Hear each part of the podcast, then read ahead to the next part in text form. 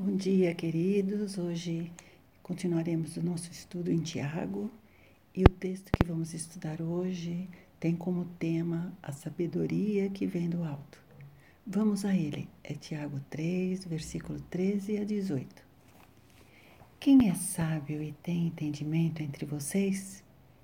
Que o demonstre por seu bom procedimento, mediante obras praticadas com a humildade que provém da sabedoria.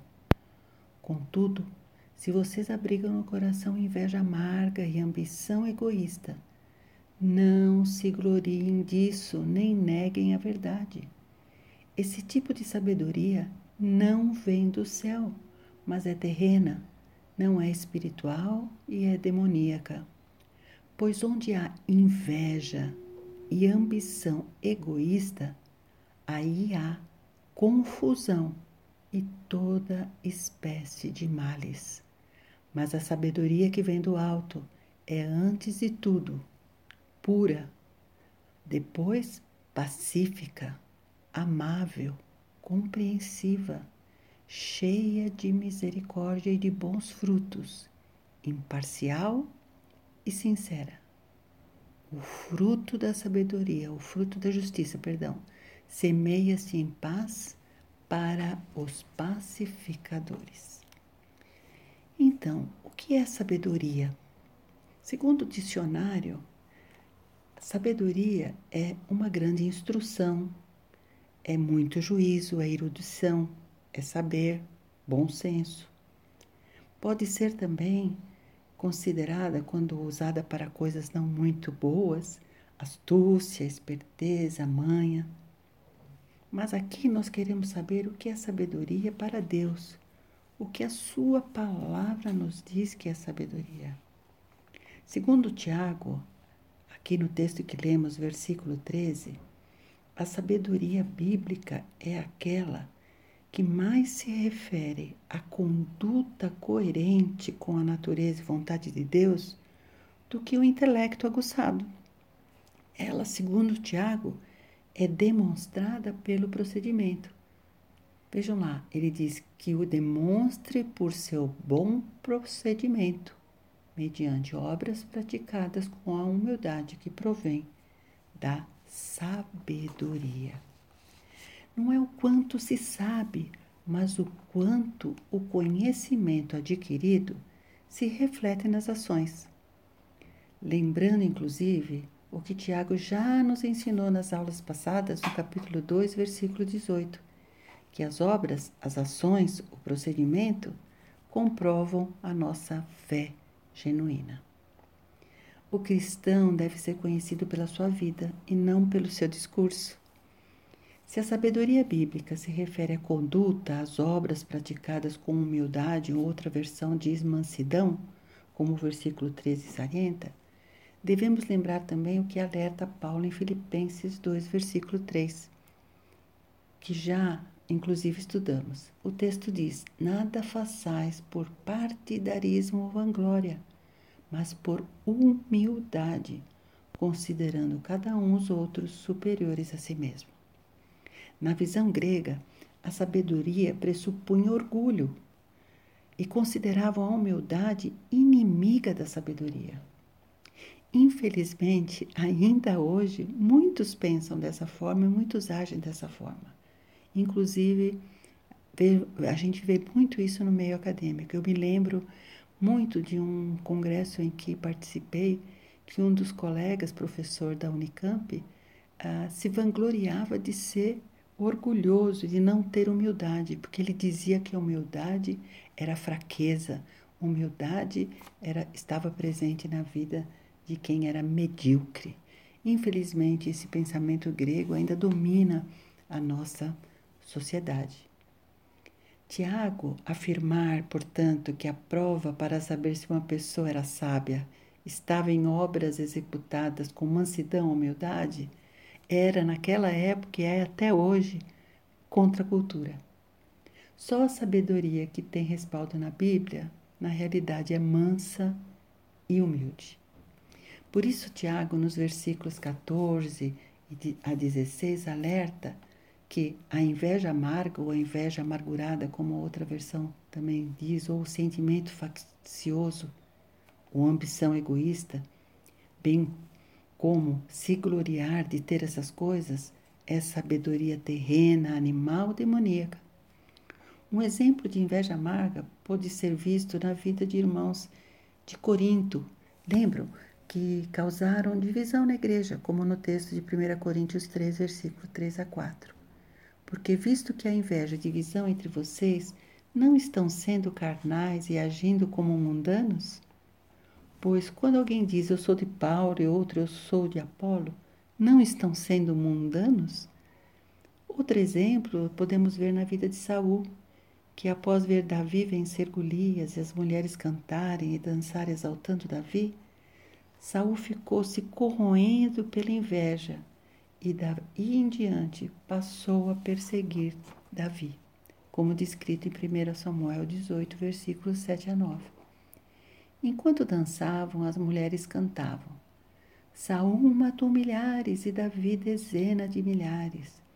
Saul ficou muito irritado com, essa, com esse refrão e, e aborrecido disse: Atribuíram a Davi dezenas de mulheres, mas a mim apenas milhares.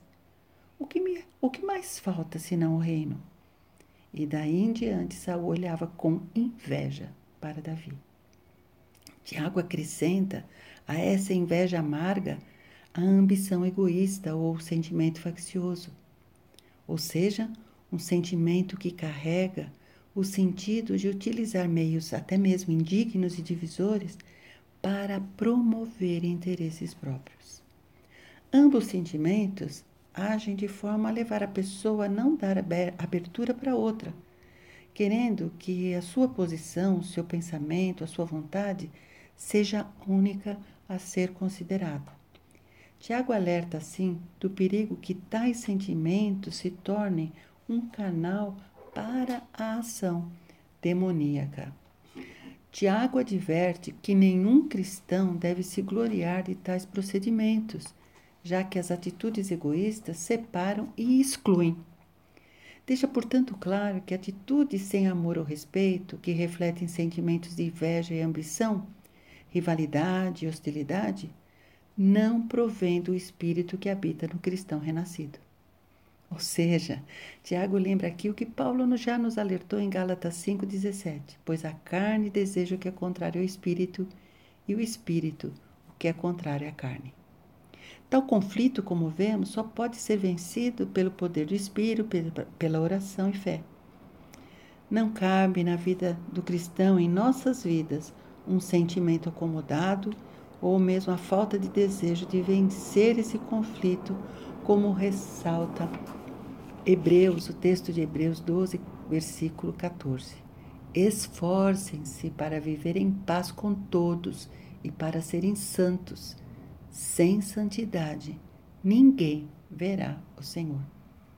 Tais práticas, que fazem parte da sabedoria carnal, terrena, não podem ser aceitas como natural já que as mesmas causam, como afirma Tiago no versículo 16 que lemos, confusão e toda espécie de males ou coisas ruins, pois as mesmas carecem de humildade e amor ágape, já que somente quando Cristo reina no nosso coração é que esses males não florescem. Mas Tiago também demonstra no versículo 17 quais são as qualidades presentes na sabedoria do alto. Ou seja, ele diz que ela é pura, ou seja, não, deixe, não se deixa contaminar com vãs filosofias. O texto de Colossenses capítulo 2, versículo 8 afirma: Tenham cuidado para que ninguém se, se escravize a filosofias vãs e enganosas que se fundamentam nas tradições humanas e nos princípios elementares desse mundo e não em Cristo. Essa sabedoria é como a luz que penetra em todos os lugares, mas não é contaminada pelos objetos terrenos que ela passa a iluminar. Essa sabedoria, segundo Tiago, também é pacífica, ou seja, gera paz, pois ela é, como sabemos, o fruto do Espírito. Os que agem para produzir a paz serão chamados, como diz Mateus 5,9, por bem-aventurados, pacificadores, filhos de Deus. Essa sabedoria do alto também é amável ou indulgente em outra versão, ou seja, sensível, generosa, bondosa, tolerante, compreensível, perdoadora. Reflete também o fruto do espírito de amabilidade, como Gálatas 5:22 nos afirma. Essa sabedoria é compreensível, tratável, complacente, submissa, ajuda a que se tolere os idio, as idiosincrasias, ou seja, os diferentes comportamentos presentes em nossa comunidade. Essa sabedoria também é cheia de misericórdia. Ela tem um alto índice de aceitação mútua. Essa sabedoria é cheia de bons frutos, pois é pelos frutos que se conhece a árvore, como diz Mateus 7, 17 a 20. Pelos frutos vocês os reconhecerão. A sabedoria do alto é imparcial. O que significa isso? Significa que ela não julga, pois só Deus é juiz, como diz Tiago no versículo 12 do capítulo 4. Há apenas um legislador e juiz, aquele que pode salvar e destruir. Mas quem é você para julgar o seu, o seu próximo? Essa, essa sabedoria do alto, a sabedoria do céu, ela também sincera, sem fingimento. Ou seja, nela não cabe a hipocrisia, mas sim um amor sincero, uma fé sincera. O maior exemplo da sabedoria do alto, da sabedoria do céu, nós podemos ver na vida de Jesus. Segundo a doutora em Antropologia da Religião e Antropologia Bíblica, a professora Lídice Meia Pinto Ribeiro, em toda a sua vida, Jesus foi um exemplo de gentileza, amabilidade, misericórdia, pacificador. Jesus, em seu primeiro milagre, ajudou um casal com problemas, lembram? Ele transformou a água em vinho. Ele sorria com ternura para as crianças, colocava nos braços e também os desvalorizados sociais, como os leprosos e adúlteros. Ouvia atentamente as tristezas dos enlutados, como fez com Maria e Marta com, com a morte de Lázaro, como fez com pais aflitos, como Jairo, quando a, a sua filha havia morrido, como o pai do filho endemoniado de mulheres desprezadas como a mulher samaritana. Desviou seu caminho para consolar a viúva de Naim, curar o cego de Jericó. Interrompeu, inclusive, uma de suas pregações para alimentar uma multidão faminta, com a multiplicação dos pães e peixes. Para curar também um paralítico, sentou-se à mesa com publicanos como Levi e Zaqueu, com leproso como Simão, com mulheres como Marta e Maria, Atendia gentilmente pobres e ricos como o centurião, idosos como o judeu Nicodemos e jovem rico. Entre os doze amigos mais próximos havia homens de todas as classes sociais e posicionamentos políticos. Um de seus últimos ensinos foi: Nisto conhecerão todos que sois meus discípulos, se tiveres gentileza, amor um pelos outros. Temos muito que aprender com Jesus. Tiago também acrescenta no versículo 18 que o fruto da justiça deve ser plantado no meio da comunidade, conforme Filipenses 1, versículo 11. Cheios do fruto da justiça, fruto que vem por meio de Jesus Cristo, para a glória e louvor de Deus.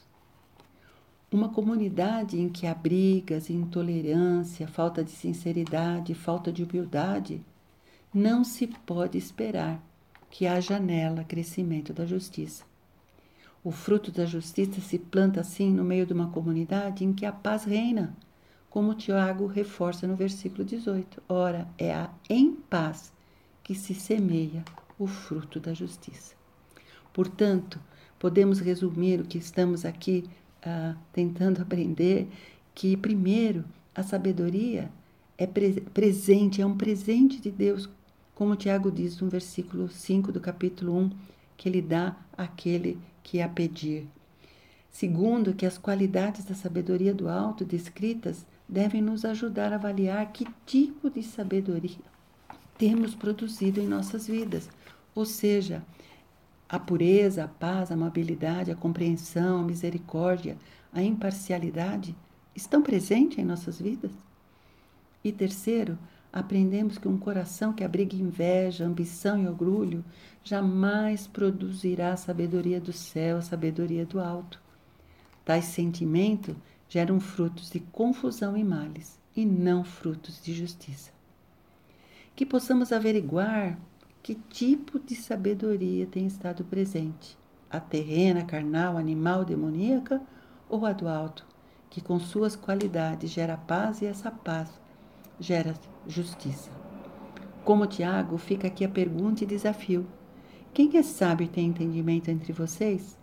Que o demonstre por seu bom procedimento mediante obras praticadas com a humildade que provém da sabedoria. Foi assim como vimos na vida de Jesus, nosso modelo e Senhor, que agia com amor e é esse amor que nos identifica como seus discípulos, e não o egoísmo, a inveja, é a generosidade, a humildade e não o interesse próprio. Paulo alerta em 1 Tessalonicenses capítulo 5:15: Tenham cuidado para que ninguém retribua o mal com o mal, mas sejam sempre bondosos para com os outros e para com todos, ou seja, para também aqueles que não são da mesma fé. A vida cristã deve ser marcada não só pelas boas obras, o bom procedimento com os que partilham da nossa fé, mas com todos, pois a compaixão, o perdão, a amabilidade, o amor ágape devem estar presentes em todos os nossos relacionamentos, como Jesus nos ensinou jamais fazer o mal a quem quer que seja, mas estender a mão, ser compassivo, socorrer, amar a todos como somos amados por Deus. Que Deus, sendo assim, derrame em nossas vidas a sua sabedoria, para que possamos ser suas testemunhas. Que Deus tenha misericórdia de nós e que nos abençoe nessa próxima semana. Que Deus nos abençoe em nome de Jesus. Um grande abraço a todos.